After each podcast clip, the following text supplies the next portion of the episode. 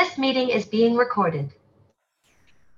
Que, bueno, buenos días a todos. Hoy dentro del programa de formación continuada online del diagnóstico y tratamiento por la imagen, tenemos al doctor Alejandro Planas, residente de radiología, y a la doctora Marta Montoya, residente de pediatría del Hospital Josep Trueta, que a propósito de un caso nos van a hablar de la nefronía lobar aguda.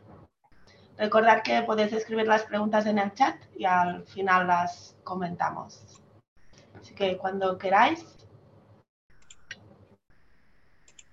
¿Me decís si se ve la presentación? Sí que se ve. Vale, perfecto. Perfecto. Pues, bueno, buenos días. Eh, yo soy Marta y vamos a hablar sobre, sobre un caso. Eh, bueno, es Alejandro que va pasando las diapositivas, así que... Sí. Vale, gracias.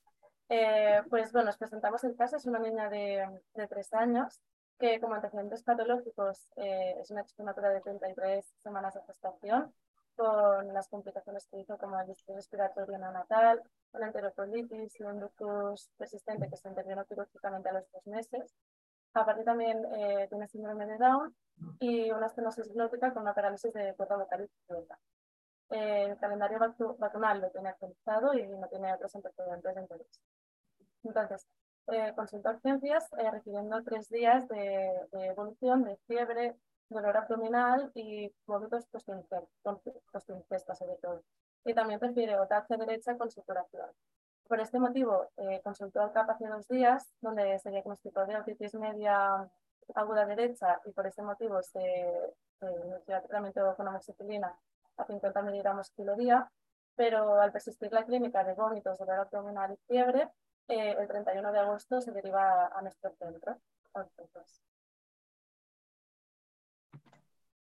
Eh, entonces, en nuestros servicios se realiza una exploración física donde se observa un triángulo de evaluación pediátrica pues, estable.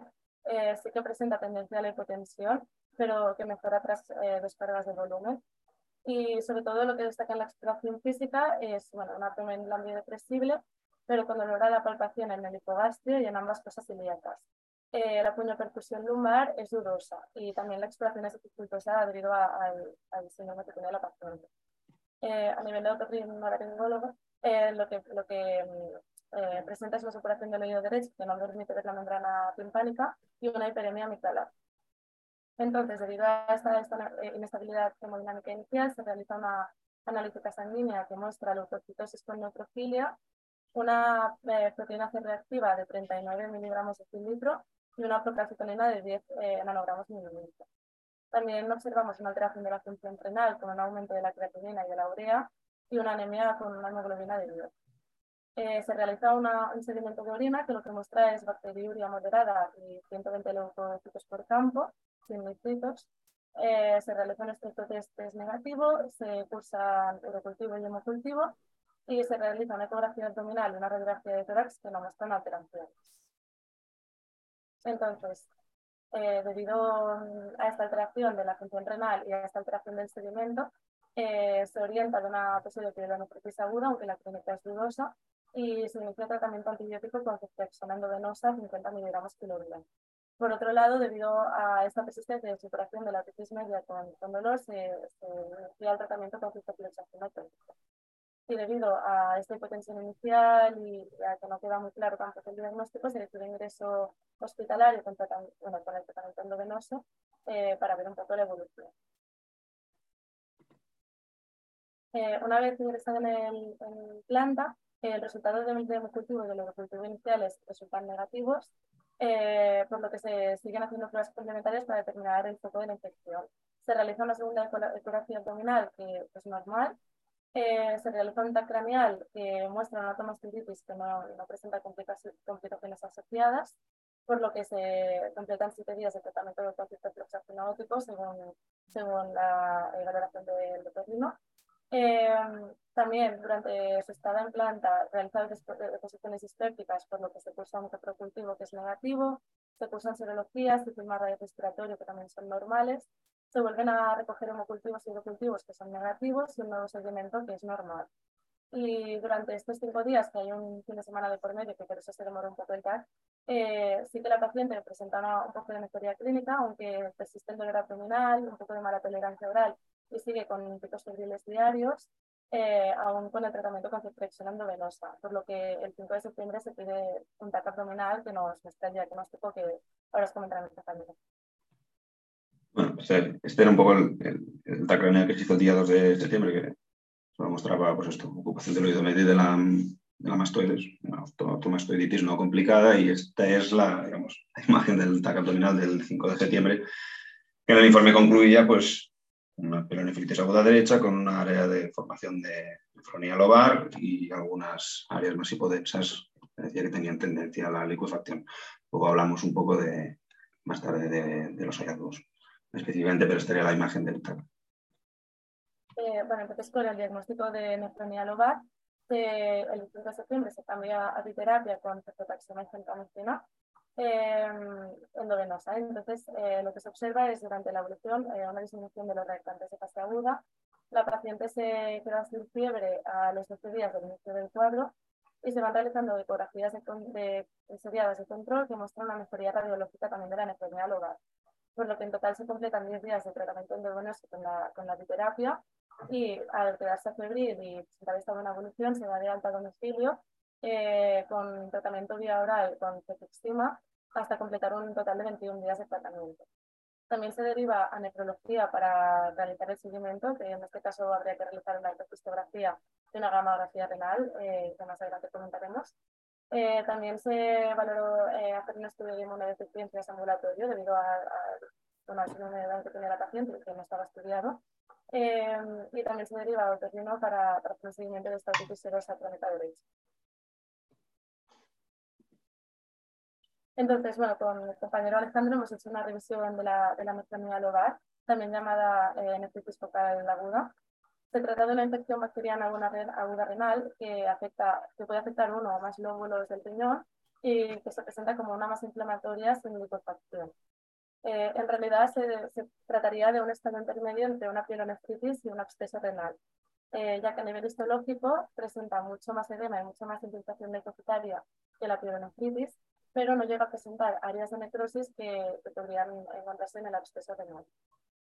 Entonces, eh, lo que pasa es que la nefronía lobar puede tener una evolución muy rápida en unos dos o tres días a, un absceso renal si no se trata. Eh, es una entidad poco frecuente en pediatría y en adultos, eh, aunque últimamente se están describiendo muchos más casos, hay más series de casos, eh, y que se hipotetiza que puede ser por el uso más, más eh, extendido de la ecografía como herramienta diagnóstica, eh, por lo que se hipotetiza que puede ser que no sea una entidad poco frecuente, sino que más bien esté infradiagnosticada.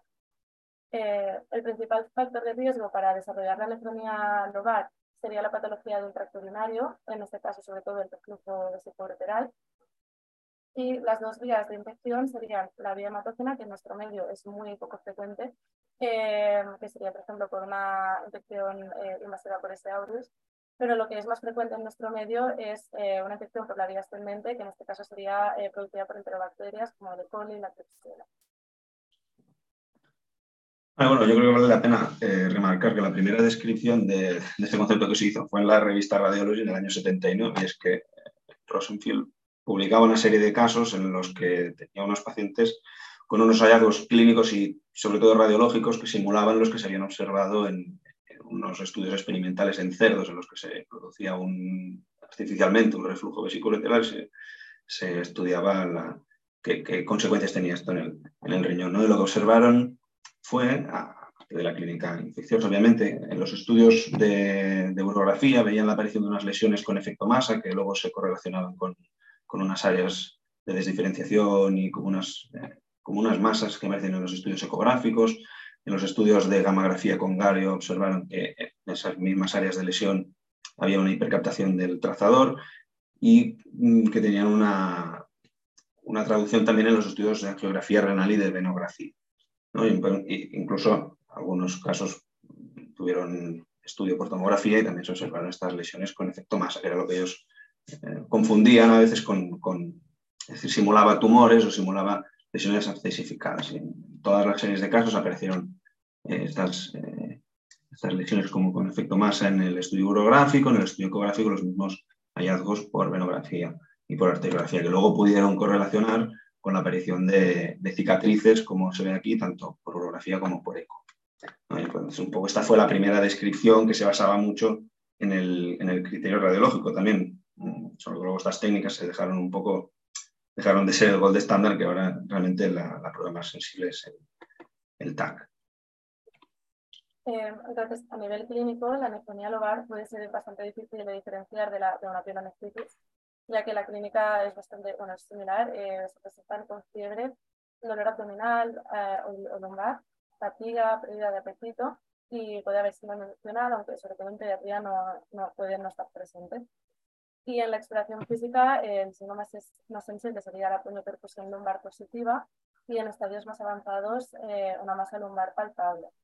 Es importante eh, diferenciar sobre todo entre la pielonefritis y la, la nefronía lobar, ya que el tratamiento es diferente y, también la nefronía lobar puede em, eh, asociarse más rápidamente, bueno, desarrollar más rápidamente acceso renal.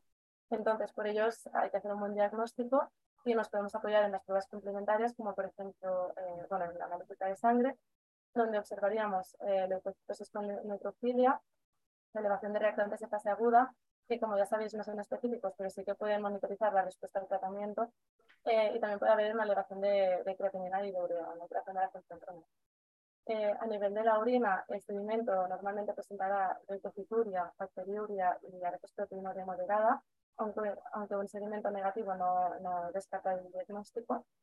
Y en este caso, la microbiología, eh, el urocultivo, eh, destacar que en un 25% de los casos puede ser negativo, como, como, fue el caso de nuestro paciente, y que esto se ha asociado a que puede ser que en las, eh, la, el foco de infección no esté, eh, no esté conectado al sistema excretor y que por eso el urocultivo sea negativo. Eh, también hay que sacar hemocultivos, aunque como ya hemos dicho, la diseminación hematógena es muy poco frecuente, por lo que normalmente serán negativos. Y recordar que en, en menores de un mes de vida, pues realizar la en lugar como estudio de extensión. Eh, no obstante, las pruebas radiológicas son las que no, nos dan el diagnóstico de certeza, que. Bueno, desde el punto de vista radiológico, y empiezo por la radiología simple, que en realidad para el diagnóstico específico de la entidad no, no, es útil porque no permite diagnosticarla. Así que la radiología simple abdominal, pues bueno, podemos ver ya complicaciones del tipo fisematoso, o si sospecháramos, podemos ver litiasis, clasificaciones, pero el diagnóstico no, no se puede realizar. Lo mismo con la placa de tórax, evidentemente, que se hará en casos concretos cuando haya sospecha clínica más dirigida a complicaciones, pero no, no nos servirá. Y la urografía intravenosa, pues que sí que se había utilizado sobre todo, ¿no? esta es una imagen también del mismo estudio que describió la nefronía, sí que se veía en este engrosamiento renal focal, estas lesiones con efecto masa, con cierta pérdida de la densidad del nefrograma, pero lógicamente esto ya no se usa cuando estamos buscando la entidad. Y un poco lo mismo pasa con la gamografía, ¿no? que si había sido el gol de estándar clásico y de hecho sigue siendo la, prueba más sensible, hasta donde yo sé, por encima de la ecografía para el diagnóstico en la fase aguda de la pielonefritis y, también de la nefronía lobar, pero eh, evidentemente el estudio inicial eh, más frecuente es la, es la, ecografía. Pero sí que estos eran los hallazgos, son áreas, áreas focales de, de hipocaptación del radiotrazador y hasta donde yo sé, los hallazgos son similares entre la pelonefritis y la nefronía lobar. Eh, bueno, esto está aquí y sigue siendo de las pruebas más sensibles, quizá equiparable al, al TAC. Bueno, así el TAC obviamente tiene mejor resolución y, aquí está el TAC abdominal, que para el estudio específico de la nefronía lobar es la prueba más sensible y más específica, con el inconveniente obvio de, la radiación. Por eso es importante conseguir llegar a seleccionar bien qué pacientes bajamos TAC para, para, estudiarlos. Em, los estudios que tratan sobre la nefronía lobar, hay un poco de discrepancia, un poco de confusión con los términos, pero los, los, estudios que hablan sobre el tema definen la nefronía lobar en base a un hallazgo de la tomografía y, que es el siguiente, son estas áreas focales que, son, que suelen tener forma de cuña con unos márgenes más o menos mal definidos pero, pero evidentes em, que abarcan desde la papila renal hasta la corteza y que muestran hipocaptación en la fase en, un estudio post-contraste. En definitiva es lo que estamos viendo aquí, un área hipocaptante bien definida con unos márgenes así un poco borrosos. Y también lesiones hipodensas que pueden ejercer cierto efecto masa, eso es lo que llevaba a la confusión en esas primeras mm, descripciones que se hacían. Se puede asociar también áreas de engrosamiento renal o un aumento difuso del tamaño renal, un riñón como engrosado, que al final es lo que también puedes ver en una pielonefritis aguda, no complicada. Y para el, diagnóstico estricto de la nefronía lobar, realmente es suficiente con un estudio post-contraste entre los, los 80, 70, 80 segundos, es suficiente. Ya si queremos buscar otras complicaciones, si queremos buscar um, podemos hacer una fase estudio sin contraste, un excretor, lo que haga falta, pero estrictamente para el diagnóstico basta con una, con una sola fase. Y se puede diferenciar claramente de lo que, de lo, mira, aquí lo vemos, este es otro ejemplo con este área de, hipocaptación. ¿Cuál sería el mismo, el mismo caso? Vemos como en el estudio simple realmente mm, el parénquima es homogéneo, está como engrosado este polo inferior, pero ¿no? es en el estudio post-contraste en el que vemos esta, esta diferencia. Y se puede diferenciar de la pielonefritis aguda porque, bueno, pues porque no tenemos estas áreas tan focales de hipocaptación. Sí que hay hallazgos que nos sugieren la presencia de una afectación renal, pues, aunque es muy frecuente no ver alteraciones. bueno, sí que el riñón, engrosado difusamente, una hipocaptación más leve y más difusa de, todo el riñón, o este nefrograma estriado que a veces se ve eh, sin unas áreas muy focales, muy específicas, sino eh, la, alteración de la, captación, pero de forma difusa, no, tan focalizada como, como, se describe en la nefronía lobar. Y algunos artículos han insistido en diferenciar dos tipos de nefronía lobar, que es un poco lo que comentábamos antes, entre simple y complicada. Es que definen la simple como aquella en la que las áreas de hipocaptación eh, son homogéneas, o sea, véase esta, véase esta, mientras que en la complicada, dentro de estas áreas de hipocaptación se pueden observar, es decir, son áreas de hipocaptación heterogéneas, con áreas aún más hipodensas, como la que se puede observar aquí, y este tipo de nefronía lobar aguda llaman complicada se ha descrito en algunas series que, que, puede tener mayor progresión hacia el acceso. Lo que no queda claro todavía es si estas áreas más hipodensas corresponden a, zonas con mayor disfunción tubular o, compromiso vascular, si realmente son áreas de microaccesificación que en el estudio simple no, todavía no se pueden ver, si son áreas de liquefacción o exactamente a qué corresponde, porque em, bueno, luego os enseño otro caso en el que realmente luego mejoran y estas áreas de, mayor hipodensidad Em, pueden, no tienen por qué progresar al acceso. Pero un poco definen estos dos tipos, aunque la práctica clínica yo creo que no cambiaría el manejo, porque es del tipo complicado, se ha visto que tiene un curso clínico peor que, en el, que el tipo simple, progresa más al acceso, mm, puede responder peor al tratamiento antibiótico, puede haber mayor fracaso terapéutico con mismas pautas, y de algún modo marcan esta, esta diferencia. Eh, y, este es el, caso, nuestro caso, digamos, este es el TAC que se hizo el 5 de septiembre y aquí se puede ver este área de, hipodensidad, este polo que está, este polo renal superior que está un poco engrosado, ¿no? y, en, el, en, su seno están estas áreas hipodensas. Eh, bueno, podría corresponder, si, aplicamos esta definición, a un tipo de nefritis lobar, de nefronía lobar complicada. Mm, se describió en el informe como áreas de tendencia a la accesificación, tendencia a la liquefacción.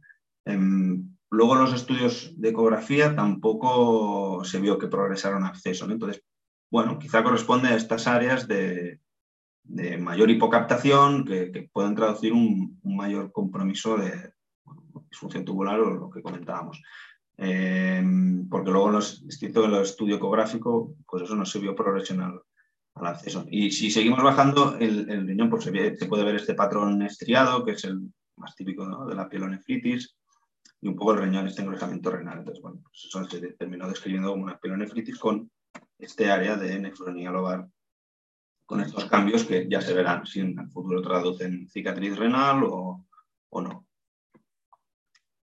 Y bueno, aquí tenemos el corte coronal y un poco se ve lo, lo mismo. Bueno, yo creo que es un buen ejemplo y todo este nefrograma estriado que prácticamente con el, con el lado izquierdo pues, se ve bastante claro. y además se asociaba una cierta dilatación del uréter, aunque no se demostró causa obstructiva.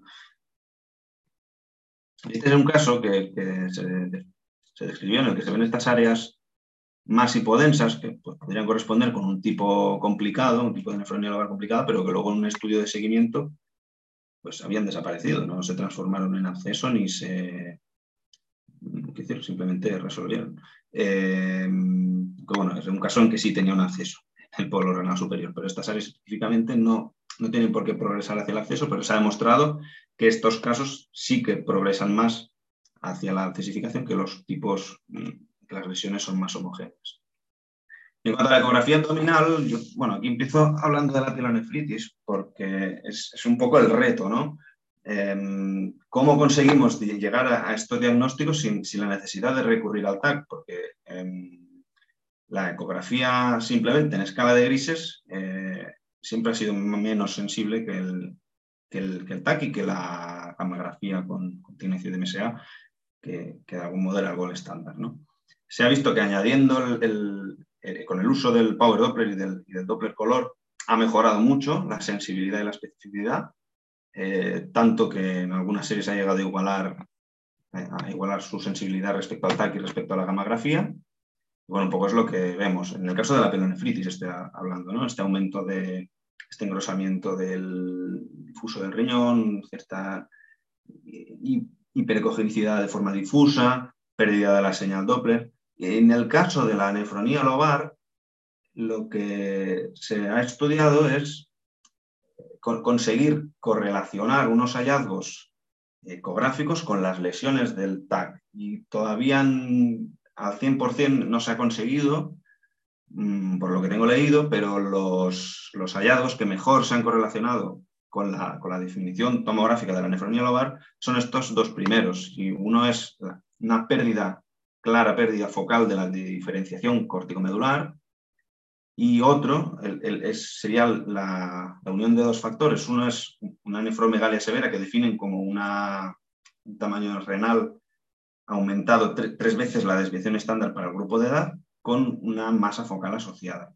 Luego, pues, obviamente, otros hallazgos que podrían ser las lesiones focales con márgenes mal definidos, con hipercogénicos, hipocogénicos, claras áreas focales de pérdida de señal Doppler, además también se asocia a signos de pielonefritis, que es un poco lo que hemos comentado antes. Por ejemplo, aquí pues vemos esta, este área de pérdida de diferenciación hiperecogénica que en el estudio de tomográficos se correlacionaba con, con esta lesión de aquí. Lo que también se ha visto por la ecografía, que es, em, tiene em, menor utilidad que el TAC para detectar lesiones múltiples. Se, ha visto que cuando hay varias lesiones en un mismo riñón, a veces la ecografía porque es operador dependiente, porque no tiene tanta resolución, pues eh, no, se detectan las lesiones múltiples. Este, de hecho, es nuestro caso. Esta fue la ecografía de control que se practicó el, día 8, en lo que se veía esta, por lo superior, pues esta área de, hiperecogenicidad, con, pérdida de diferenciación. Lamentablemente, la eco de control de, varios días después, del día 14 creo que fue, no, tenemos las imágenes, pero lo que demostraba era estabilidad y que no había progresado al acceso que es un poco que aquellas áreas de hipocogenicidad no, quizá no eran accesificación, sino estas zonas de, todavía de mayor hipocaptación. Y más ejemplos, ejemplos de, áreas de hipodensidad con desdiferenciación, estas lesiones como hiperecogénicas, que incluso parece que sea una masa esto, ¿no? Y aquí vemos cómo se altera el Doppler. Eso son la misma ecografía, digamos, con el, aplicando el Doppler, vemos estas áreas de, hipoperfusión y lo mismo sucede aquí. Y bueno, el estudio por resonancia magnética, aunque no es habitual, pues también puede haber hallazgos. Y, las lesiones se verán hiperintensas en T2, se verán hipocaptantes en los estudios post-contraste. Eh, si hiciéramos secuencias de inversión-recuperación, al contrario, quedarían hiperintensas porque no, no, no suprimiría la señal y en los estudios de difusión se puede ver restricción a la difusión. Entonces, un poco el tema es, entonces, ¿cómo diagnosticamos la nefronía lobar? Porque, claro, realmente el gol estándar es el TAC, pero cuando idealmente no queremos llevar un niño al TAC. Lo suyo es empezar, lógicamente, haciendo el estudio ecográfico, buscando estos signos que mejor se han correlacionado con, con las lesiones tomográficas. En el caso en que quedaran dudas diagnósticas, la ecografía no fuera concluyente, la fiebre persistiera y el curso clínico lo sugiriera, pues entonces es cuando deberíamos realizar el TAC, que al final es el que tiene mayor sensibilidad. También, bueno, a nivel de diagnóstico diferencial, sobre todo nos tenemos que basar en, en los radiológicos radiológicos. Eh, hay que diferenciar de, de maperonefritis simple, que a veces puede ser complicado, pero es importante ya que, ya que como hemos dicho, la nefronía lobar tiene más tendencia a especificación y a renal. Y después os he dejado aquí el resto de diagnóstico diferencial, sobre también con el acceso renal, el acceso renal, el infarto renal, que, que sobre todo sería en base a los hallazgos radiológicos. Entonces, aquí también os he dejado eh, un bueno, una propuesta de protocolo a seguir de, de, unas guías americanas ante un paciente con fiebre, malestar general y dolor abdominal. Eh, no se ve muy bien, pero básicamente es que ante estos pacientes pues, habría que hacer una buena exploración física y una anamnesis, que en ocasiones podría eh, orientar al diagnóstico, pero que en caso de persistir con dudas, pues eh, habría que analizar la orina eh, que en caso de ser negativa tendríamos que hacer una analítica de sangre, sobre todo también mirando eh, niveles de y melasa para descartar una posible pancreatitis, aunque en pediatría es un poco frecuente. Y en caso de persistir con dudas, eh, estaría indicada realizar la, la, ecografía abdominal, que podría ayudarnos a confirmar el diagnóstico. Eh, como comentaba mi compañero, en caso de dudas de que no se viera eh, nada en la ecografía, el paciente que se con fiebre a, a, con el tratamiento antibiótico y una mala evolución, aquí sí que estaría indicado hacer el, hacer el entonces, eh, como tratamiento, eh, primero tenemos que empezar con un tratamiento empírico dirigido a tratar, bueno, cuando tenemos una sospecha de infección urinaria, pues tenemos que cubrir bacterias gram negativas, que estaría indicado utilizar la cefalosporina. una vez tenemos el diagnóstico de, de tratamiento de, de la enfermedad lobar, aquí no hay consenso sobre si usar un monoterapia o biterapia antibiótica, de, de que no hay suficientes estudios que comparen ambos grupos. Sí que es verdad que en las guías americanas eh, recomiendan usar una biterapia con cefalosporina, en este caso cefataxima, y un aminoglucosi de la fentanecina, que es lo que usamos en nuestro caso. Eh, aunque, bueno, revisando el caso, también una buena alternativa sería una monoterapia solo con la cefalosporina, ya que no se, no se ha demostrado que la fentanecina en estos casos eh, bueno, haga mucha sinergia con la cefalosporina, entonces tendrían el efecto que bien. Eh, sí, se, sí se cumple con tratamiento adecuado de, de los días de dotación adecuada. Eh, y en estos casos asociar la ampicilina sectora urópata. Pero, como os he dicho, eh, como tampoco hay muchos estudios, pues eh, en este caso eh, seguimos las vías americanas. Y en cuanto a la duración del tratamiento, tampoco queda claro si realizar solo dos semanas o tres semanas. En este estudio que se ha puesto aquí sí que compararon ambos grupos con el mismo tratamiento, pero uno en dos semanas y otro en tres semanas, y lo que vieron es que hubo un 17% de, de, mala evolución al tratamiento y de recidiva en el grupo de las dos semanas, por lo que en nuestro caso también eh, realizamos un tratamiento de tres semanas. En general, eh, se usa el tratamiento endovenoso durante las dos primeras semanas y se puede pasar a vía oral cuando la paciente pueda febril se ve una normalización de los referentes se pasa aguda en la analítica y se demuestra una mejoría radiológica por ecografía, bueno, una por ecografía importante. Eh, entonces pues, se puede pasar a vía oral y se completa un, un total de 21 días. A nivel de seguimiento, la, se tienen que hacer ecografías renales seriadas para ir viendo una mejoría progresiva de, de la nefronía del hogar y despertar una evolución al absceso. Al absceso. Eh, en este caso, la nefronía consiste en un alto riesgo de uropatía por lo que según también nuestro protocolo de infecciones de orina se debería realizar una vez eh, resuelta la infección una ecocistografía para, para descartar que no haya reflujo de vesico lateral y más adelante, eh, pasados unos nueve meses de la infección, se debería realizar una gamografía renal eh, diferida para descartar que no haya una cicatriz penal. Eh, como os hemos comentado antes, eh, se ha visto una mayor incidencia en la nefronía lobar, hasta un 89% de cicatriz penal, versus la, la pielonefritis que se un 35%. Eh, bueno, un poco como conclusión, eh, bueno, sobre todo destacar que el, el, diagnóstico de la nefronía lobar eh, puede ser complicado, sobre todo hay que sospecharla cuando hay una mala evolución clínica a, a pesar de un tratamiento antibiótico adecuado durante 48 72 horas y que en este caso eh, el diagnóstico es esencial que sea precoz para hacer un tratamiento precoz y así poder evitar la progresión a, a exceso o a penal. Y en este caso, pues la, los hallazgos radiológicos, tanto la ecografía como el TAC, pues, son esenciales para el diagnóstico.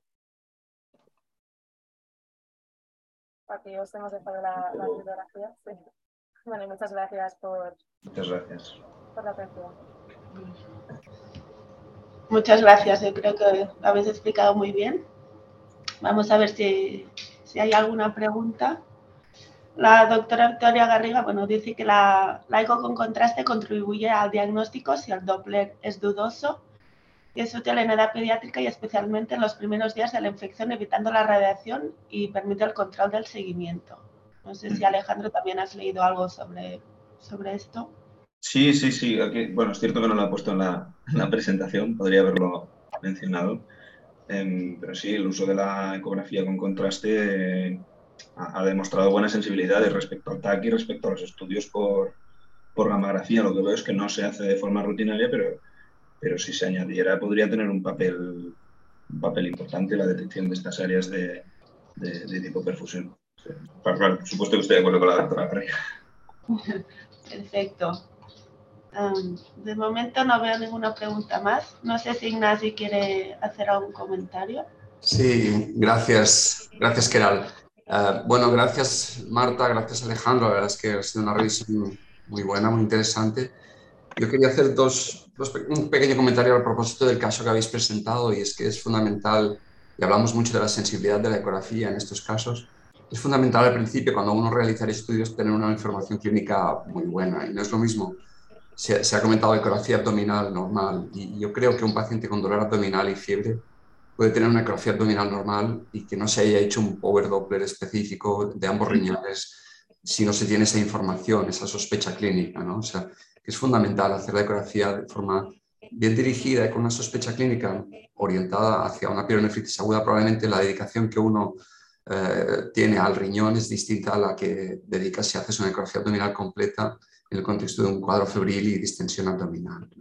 Eso, eso, es fundamental y es parte del problema de sensibilidad especial de la, de la ecografía. Como bien ha comentado Vicky, Vicky Garriga es experta en, en pielonefritis aguda y hizo un trabajo con Doppler, Power Doppler, eh, cuando, cuando yo era residente y la correlación con gammagrafía en ese momento era, era muy buena ya con esa, con esa técnica de hace unos años. Actualmente el Doppler es cada vez más sensible y si además añadimos contraste, pues posiblemente toda esta sensibilidad especial aumentará. Pero de nuevo, lo más importante al final es tener una buena orientación clínica y dedicar el tiempo a, a esa prueba.